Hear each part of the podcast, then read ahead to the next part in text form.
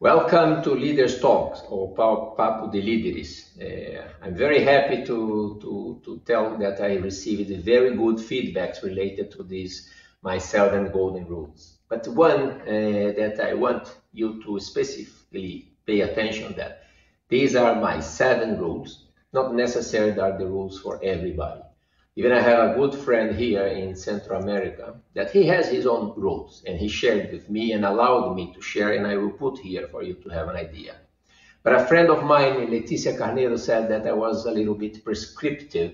I need to go to the dictionary to understand what was that. But she said, you are telling us these are the golden rules that serves to everybody. People are different. And another thing that I want to say that uh, these are my rules as I have mentioned before. So uh, I do respect diversity, different opinion. I am open-minded. I have learned in the Caribbean that you you might have even better ways of getting even better results than my way. I remember that there they told me, don't try to impose the Brazilian way. It will not work. And they were right. We got very good results respecting each way for sure respecting the boundaries of legality, of uh, standards of business conduct. But uh, if someone prefers to work in the morning or in the afternoon, if someone wants to prefer be perfectionist and still deliver on time, fine. As I mentioned, I, I, to have uh, different profiles in your team is always good. I told what worked well for me.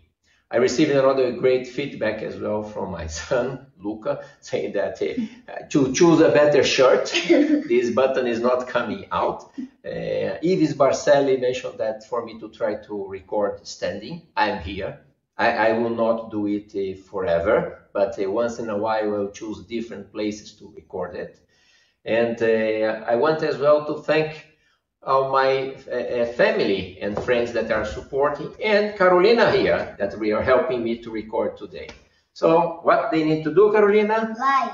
Like. Subscribe. Subscribe. Comment down below. Comment down below and, and hit ring the the bell. Hit the bell. Thank you. Obrigado, princesa.